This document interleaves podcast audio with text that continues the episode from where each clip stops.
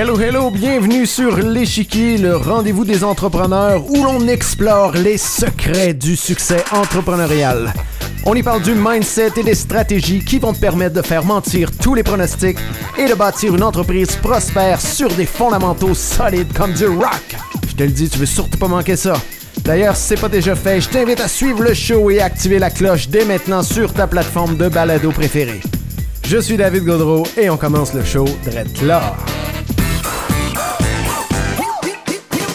Oh yeah, bienvenue dans ce septième épisode de l'échiquier entrepreneurial. Aujourd'hui, j'aborde le thème de l'influence, l'influence pour les entrepreneurs. Euh, pourquoi j'ai décidé d'aborder ce thème-là?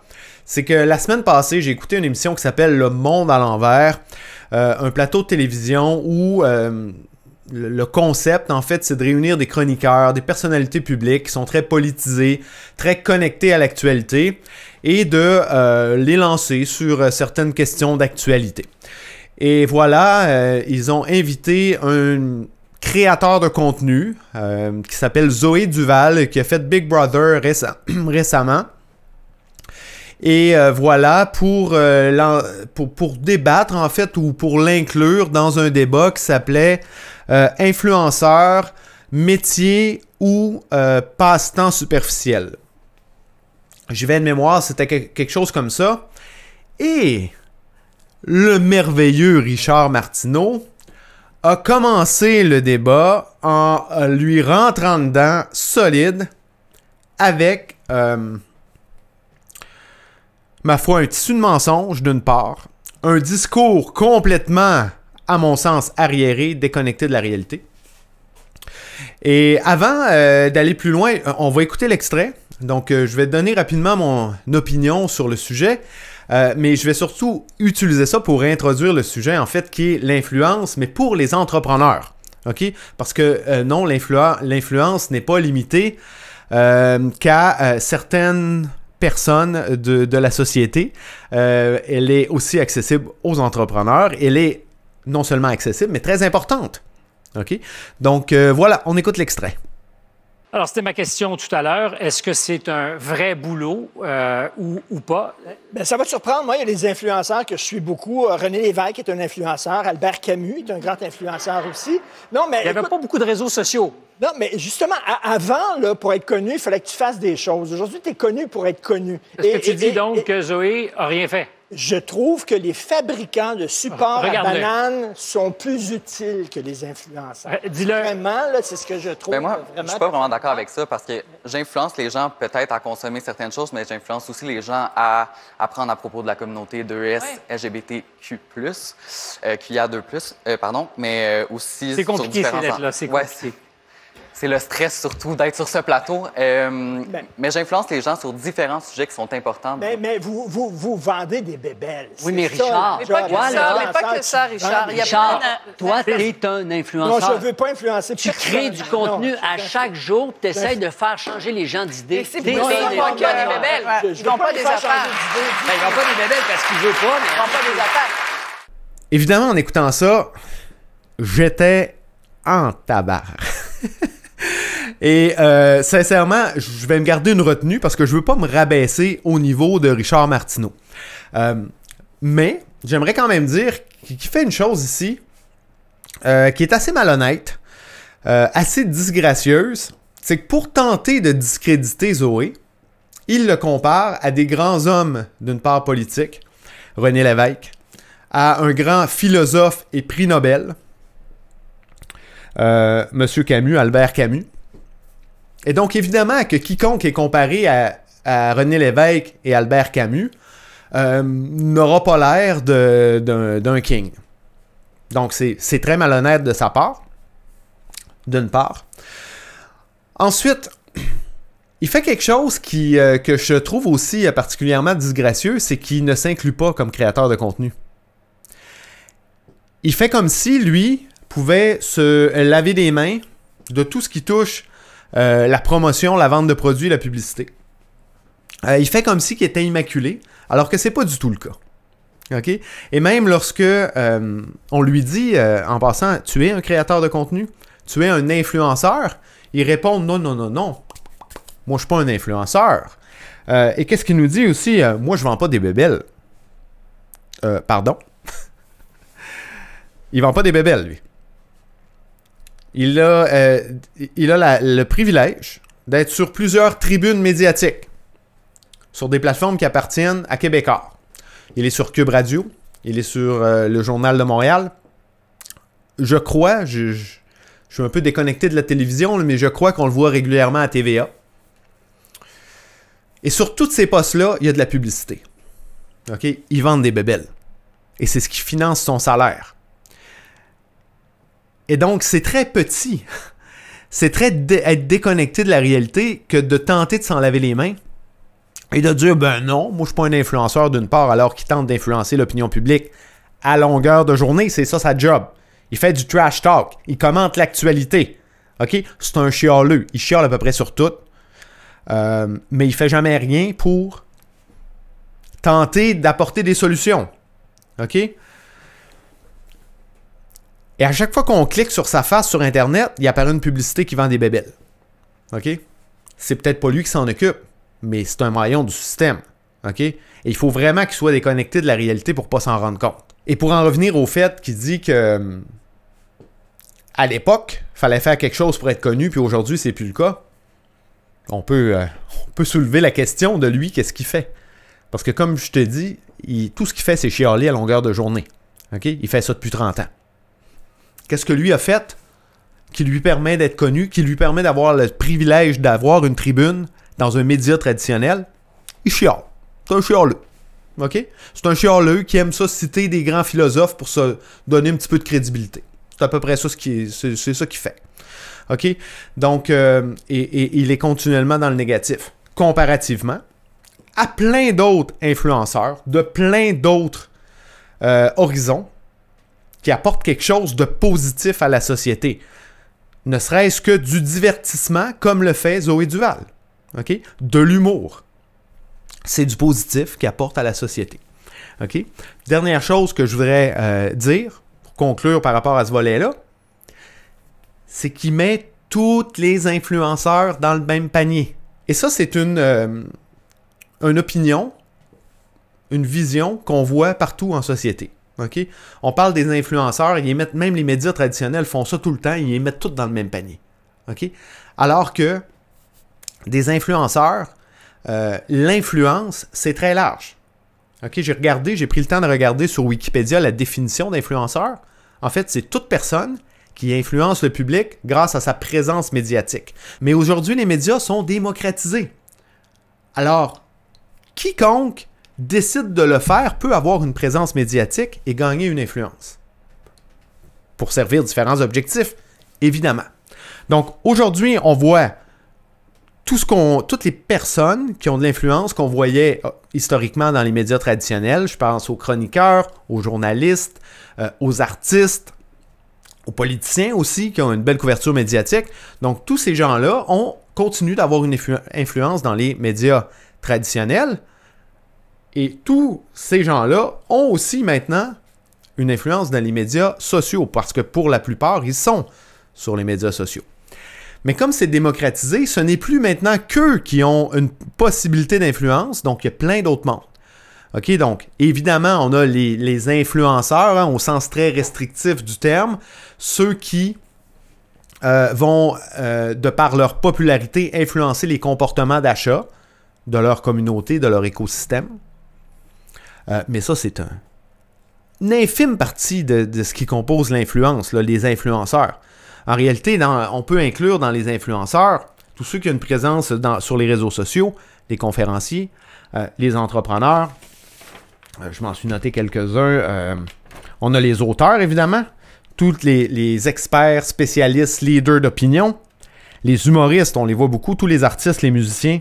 Les infopreneurs sont beaucoup euh, présents sur les réseaux sociaux. Les danseurs, hein, avec, avec TikTok, il y a eu une affluence des danseurs qui ont maintenant de très gros écosystèmes, de très grandes communautés. Et il y a les vlogueurs, des vlogueurs un peu comme Zoé Duval c'est souvent à eux qu'on fait référence.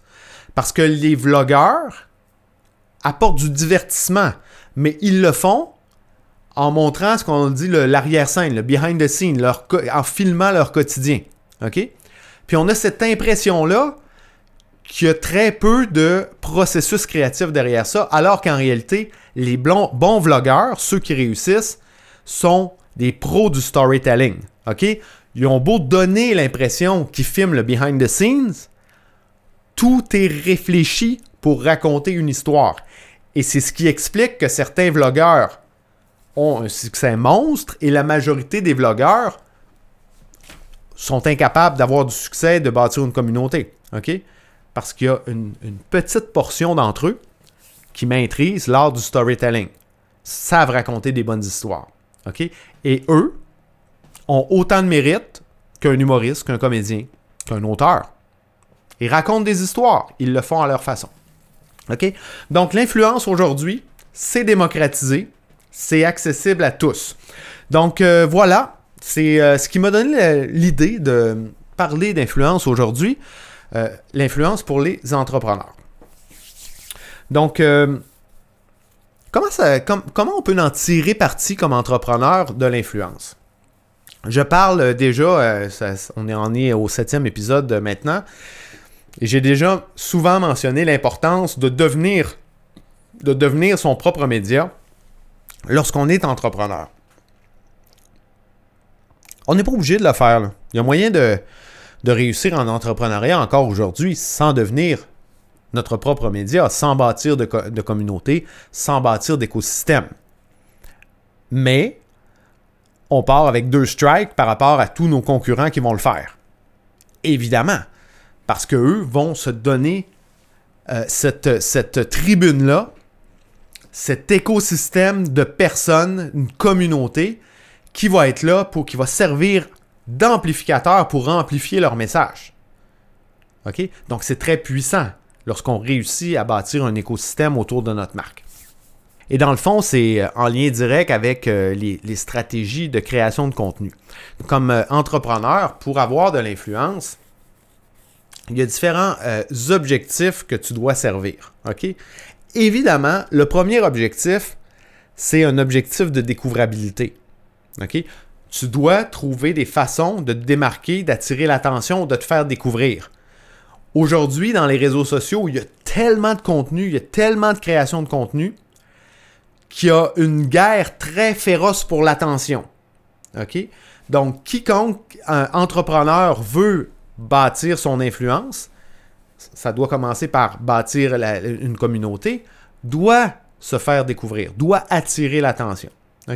Donc, il y a définitivement une guerre pour l'attention et tu dois réussir à te démarquer à ce niveau-là. Donc, il y a un objectif de découvrabilité qui doit être servi. Je pourrais te donner des façons spécifiques de le faire. Je vais peut-être le faire dans, des, dans de futurs épisodes qui, seront spécifiquement sur la création de contenu. Une chose est certaine, c'est que pour attirer euh, l'attention, il faut faire les choses différemment. OK? Il faut sortir les gens, la majorité, de leur schéma de pensée. OK? C'est ce qui va attirer l'œil, c'est ce qui va attirer leur attention. OK? C'est un peu le principe de euh, Purple Cow, la vache pourpre de Seth Godin. Euh, qui, dans le fond, le, concept est assez simple. Si on, on se promène sur des routes de campagne, puis on voit continuellement des champs avec des vaches euh, régulières, là, ben, à un moment donné, on les verra plus. Mais s'il y a une vache pourpre, c'est sûr qu'on va la voir. Donc, c'est la différence qui attire notre œil. Maintenant, comment être différent? Ben là, ça commence par de la créativité. Hein. Il faut être suffisamment créatif pour trouver des façons de faire les choses différemment. OK? Premier objectif, découvrabilité. Ensuite, une fois qu'on se fait découvrir, donc on attire les gens dans nos filets, c'est-à-dire dans notre communauté, les gens décident de nous suivre, s'inscrivent à notre liste courriel, euh, éventuellement font partie de notre communauté. L'étape suivante, c'est de créer, de tisser ce lien de confiance-là avec nos abonnés. Donc, au début, ils rentrent dans notre communauté comme observateurs, puis éventuellement, ça va évoluer jusqu'à ce qu'ils deviennent euh, jusqu'à ce qu'on entretienne avec eux, avec elles, des liens de confiance. OK? Donc, confiance, crédibilité, notoriété. notoriété. Pardon. Donc ça, c'est des choses qu'on doit bâtir. OK? Bâtir notre crédibilité, bâtir notre notoriété. Comment on le fait? On le fait de multiples façons. Qu'est-ce qui fait qu'on va avoir une confiance envers quelqu'un? C'est parce qu'on va apprendre à la connaître. Parce qu'on va avoir des opinions en commun, on va avoir des, euh, des, motivations en commun, des valeurs en commun. Donc, c'est tous des éléments qui éventuellement vont faire qu'on va bâtir un lien de confiance. On va avoir un historique aussi. Euh, un historique de bienveillance, un historique de générosité. Donc, pour bâtir le lien de, confiance, il faut donner généreusement sans jamais rien attendre. En retour. Il faut le faire de manière authentique, le plus naturel possible.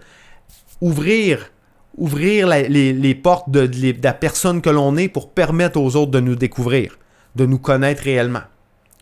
Donc, c'est tous des éléments qui vont vraiment contribuer à tisser un lien de confiance. Ça, c'est une part, c'est ce sur quoi on doit travailler d'un côté. De l'autre côté, lorsqu'on est entrepreneur? Et ça, c'est ce que plusieurs autres types d'influenceurs ne feront pas nécessairement, mais qui doit être fait lorsqu'on est entrepreneur. C'est de faire réaliser le besoin, réaliser le problème et d'en faire évoluer le niveau de conscience, d'en faire évoluer la maturité. Qu'est-ce que je veux dire par là? Lorsqu'on est entrepreneur, notre rôle, c'est de résoudre des problèmes. C'est de répondre à des besoins. OK? Mais ce n'est pas nécessairement tout le monde dans notre clientèle cible qui ont réalisé leurs besoins.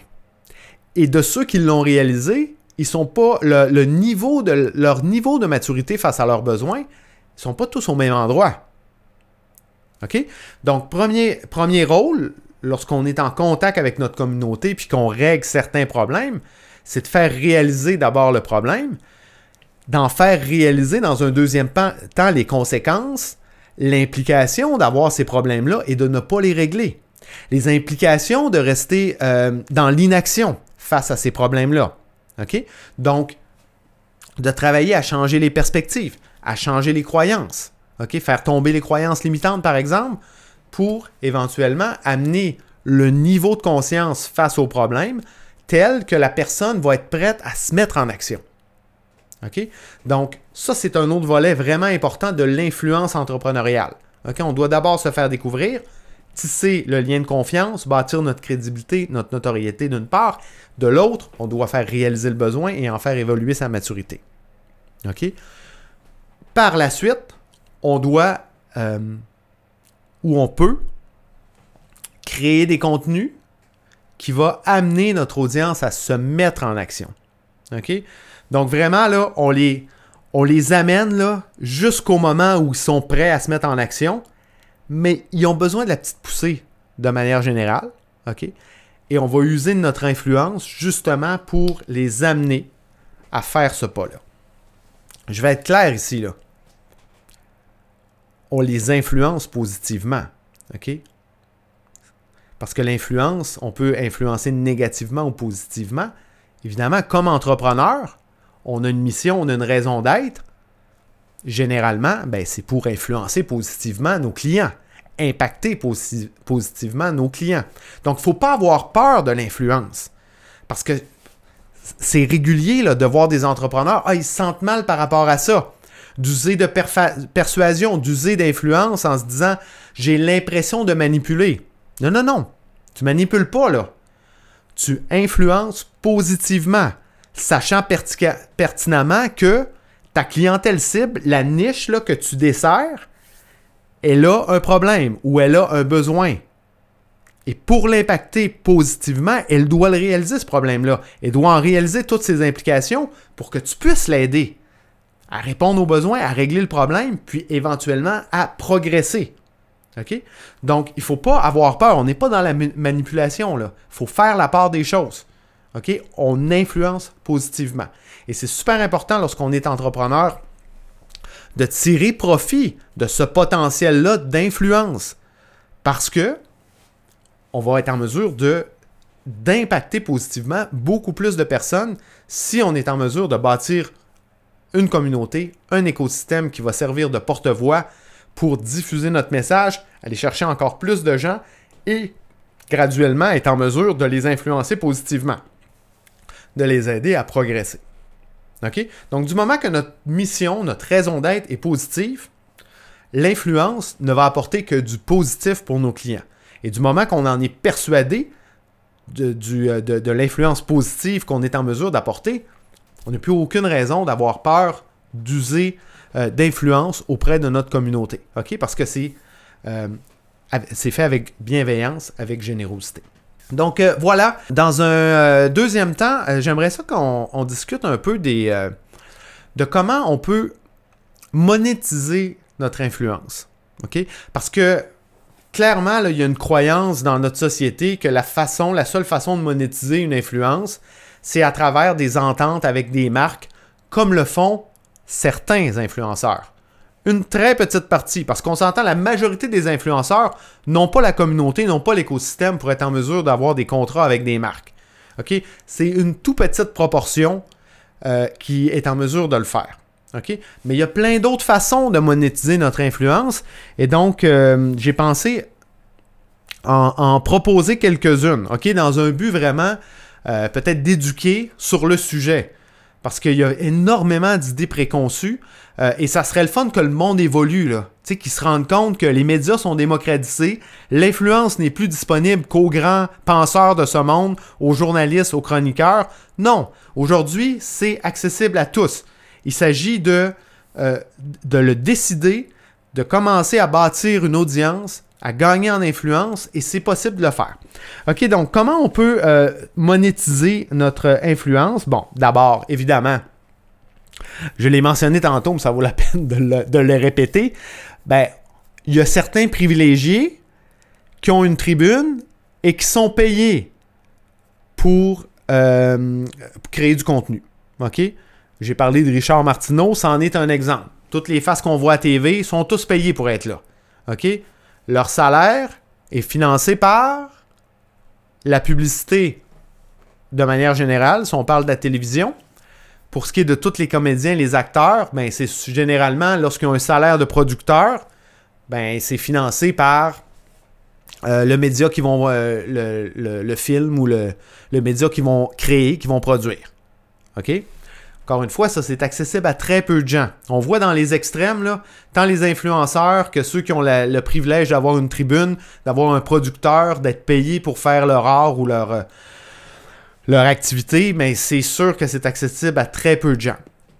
Mais quand même, c'est important de le mentionner que lorsqu'on se rend là, on peut euh, financer notre création de contenu, notre influence, avoir un salaire. Ensuite, on peut vendre des produits commodifier. et, faire une distinction ici, non pas commoditiser, mais commodifier. La commodification. C'est quoi la commodification? En fait, c'est vraiment euh, le fait de prendre une, euh, une ressource humaine et la rendre commercialisable. OK? Donc, par exemple, l'expertise, le talent, la créativité, on peut la rendre commercialisable à travers quoi? Ben, à travers des formations, à travers des programmes de coaching, à travers euh, des spectacles de musique, des spectacles d'humour, des, euh, des œuvres d'art. OK? C'est ça la commodification. Donc, évidemment que c'est une autre façon euh, de, de, financer ou de monétiser notre influence en créant, par exemple, des programmes de coaching, en créant des programmes de formation ou en créant des albums de musique ou des spectacles, etc. Et donc, là, on va être en mesure de monétiser notre euh, influence, notre popularité auprès d'une communauté. On peut faire de la vente de produits, comme le fait par exemple l'entrepreneur euh, François Lambert, euh, et, qui, qui, le fait à merveille. Hein. Donc lui, il est dans un marché, somme toute, pas très différencié. Il y a une boutique en ligne, il vend des produits de l'érable, il vend du popcorn. Son, son, je pense que son core business, c'est de vendre du popcorn, mais il vend d'autres des, d'autres produits, des savons, des, euh, euh, ben, ben, des, ben des affaires. Et euh, il est maintenant dans les supermarchés. Donc, il a réussi vraiment à, avoir une belle réussite avec son entreprise. Et lui, il a une discipline de, de, faire. Chaque jour, il fait des lives sur ses plateformes. Il est dans les réseaux sociaux.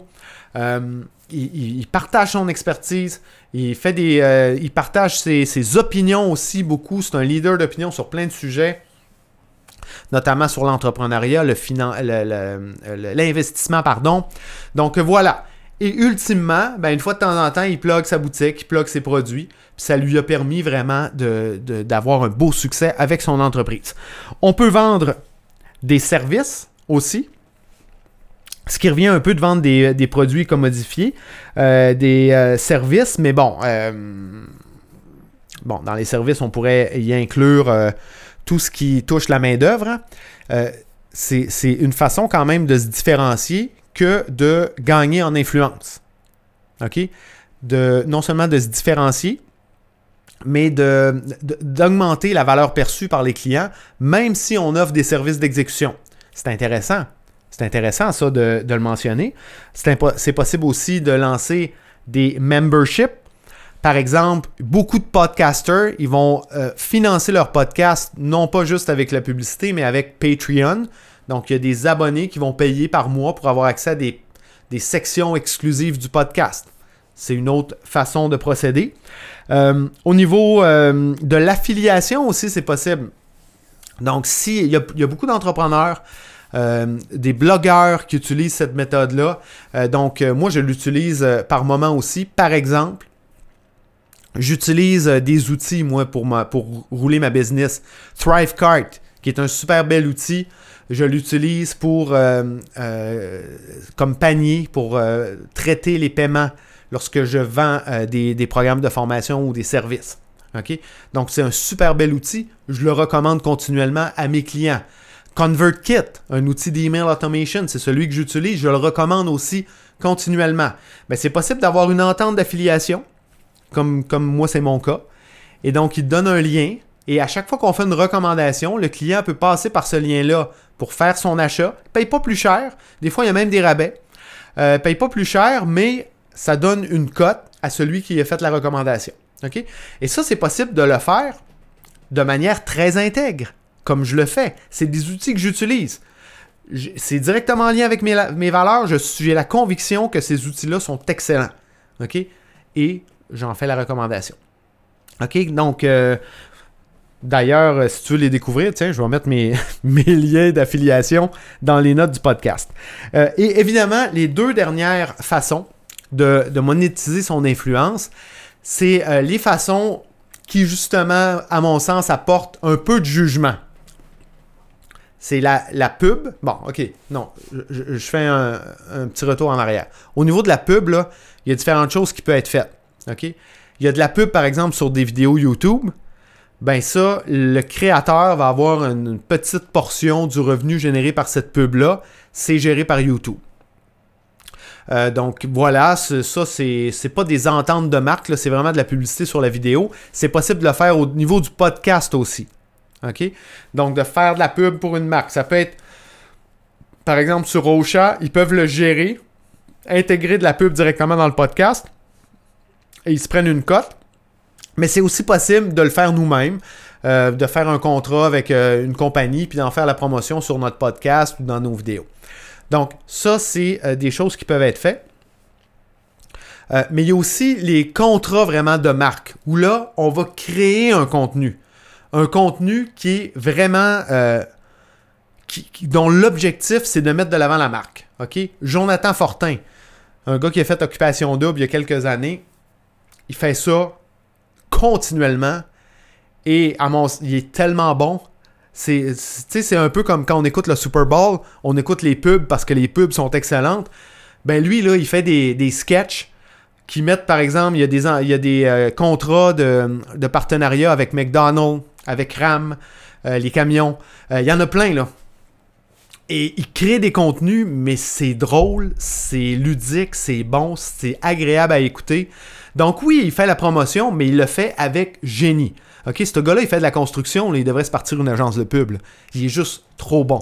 Jonathan Fortin, si tu veux le voir sur, euh, sur Instagram. Toujours est-il que voilà, c'est possible de faire des ententes, d'avoir une agence qui nous représente et éventuellement de faire des ententes euh, de marque. C'est ce que Zoé Duval fait. Et dans l'émission, il disait qu'il fait entre 5 000 et 15 000 par entente, par, par contenu qu'il va créer. pour une marque. Donc, euh, c'est une autre des possibilités. Et finalement, la dernière possibilité, c'est de, de, vendre ce qu'ils appellent en anglais du merch. Donc, la marchandise à l'effigie de notre propre marque personnelle. Ou des fois à l'effigie de certaines de nos marques. Donc, ça, c'est une autre euh, façon de monétiser. Évidemment, ça prend une communauté qui est très engagée. Là. Euh, c'est pas n'importe qui qui va vendre. Moi, si demain matin je vends des t-shirts David Godreau, il n'y a pas, pas personne qui va mettre ça, qui va porter ça. OK? Donc, ça prend vraiment euh, euh, une, communauté qui est vraiment engagée, qui est, qui, est fan, fan de l'artiste. OK? Donc, voilà pour ça. Évidemment, les deux derniers, derniers modèles pour monétiser, c'est-à-dire de faire des contrats avec des marques, puis de vendre de la merch, il y a presque personne là, qui peut faire ça. Ça prend une énorme communauté. Ça prend un gros écosystème. Ça prend une communauté engagée. Donc, ceux qui réussissent à se rendre là c'est ça qui est un peu triste. Parce que c'est par rapport à ces gens-là qui a des idées préconçues, puis qu'on se dit, oh, ils n'ont rien fait dans la vie, OK? Comme euh, le commentaire de Martineau, là, ah, avant, il euh, fallait faire de quoi pour être connu, là, on est connu pour être connu. Ces gens-là, là, ils n'ont pas rien fait, là. Non, non. Ils travaillent depuis des années à créer du contenu de manière disciplinée, avec régularité, avec constance. OK? Ils n'ont pas bâti un empire du jour au lendemain. Là. OK? Non, ils ont fait beaucoup pour arriver là où ils sont. Donc, il faut arrêter de les juger. Il faut arrêter d'avoir des idées préconçues par rapport à eux et les voir comme l'élite des créateurs de contenu. Oui, il y en a une petite portion de ça qui ont eu la chance, par-dessus le marché, de se faire propulser encore plus haut par des téléréalités. Mais quand ils font leur casting dans des téléréalités, ils prennent pas les petits clins-clins, là. Aujourd'hui, ils s'assurent de prendre des gens qui ont déjà un écosystème, une communauté. Donc, il y a beaucoup de gens à travers ces, personnes-là euh, qui sont sélectionnés parce que justement, ils ont un historique. Ils ont une communauté. Évidemment, il y a une petite portion, les beaux bodés de ce monde, qui sont là, pas parce qu'ils font du divertissement, pas parce qu'ils ont un discours intéressant, mais juste parce que euh, ils vendent un lifestyle, ils vendent de la beauté, une forme physique, de la richesse. Ils vendent un idéal et éventuellement, ils génèrent de l'envie, il génère de l'admiration. Et c'est une petite portion, mais c'est. Et ça, ça génère beaucoup de jugement, évidemment. Mais c'est tellement très peu. Je veux dire, c'est une, proportion tellement minime de tous les créateurs de contenu. C'est négligeable. Fait qu'il faudrait arrêter de focaliser toujours là-dessus. Hein. C'est à peu près juste deux que, deux que les médias traditionnels n'arrêtent pas de parler. D'élargir nos œillères, puis de, de réaliser qu'il y a beaucoup, une panoplie beaucoup plus grande de créateurs de contenu. Donc voilà, ça complète. Ça complète pour euh, l'épisode d'aujourd'hui. Donc, euh, c'est ce, clip-là, là, en début, d'épisode que je t'ai passé, qui m'a donné envie de parler de l'influence, essayer d'éduquer un peu plus sur, le concept et de faire réaliser le plus important, c'est que c'est super important pour les entrepreneurs de gagner en influence. Ça vaut le coup. C'est une longue shot, ça se fait sur du long terme, mais ça vaut le coup de bâtir son audience, de bâtir un, écosystème autour de notre marque. C'est des porte-voix extrêmement puissants qui vont t'aider éventuellement à avoir un impact positif toujours plus grand sur la communauté. Donc sur ça, je te remercie beaucoup d'avoir été là. Si ça t'intéresse de devenir ton propre média, sache que je suis reconnu comme expert LinkedIn. Euh, mais je fais du coaching d'affaires en général et je peux définitivement t'aider à mettre en place une stratégie de contenu, une stratégie média qui va te permettre justement à moyen et long terme de poser les bases de ta création de contenu, de commencer à bâtir une communauté et de te faire connaître et reconnaître comme la référence dans ton secteur d'activité. Euh, donc euh, voilà, sur ce, je te dis à tout de suite dans le prochain épisode. Ciao! Je suis David Gaudreau et je te remercie très sincèrement d'avoir choisi d'écouter le show aujourd'hui. Pour me partager tes commentaires sur le show, simplement pour continuer la conversation, tu peux le faire en te connectant avec moi sur LinkedIn. Aussi, on le sait, LinkedIn, c'est vraiment un incontournable pour tout entrepreneur. Alors, si tu veux obtenir mes ressources gratuites pour te lancer sur la plateforme et y bâtir ton audience, rends-toi au davidgodreau.com barre oblique ressources avec un S. Enfin, si c'est toujours pas fait, ben oublie pas de t'abonner. Sur ce, je te laisse aller prendre la hauteur. Ciao!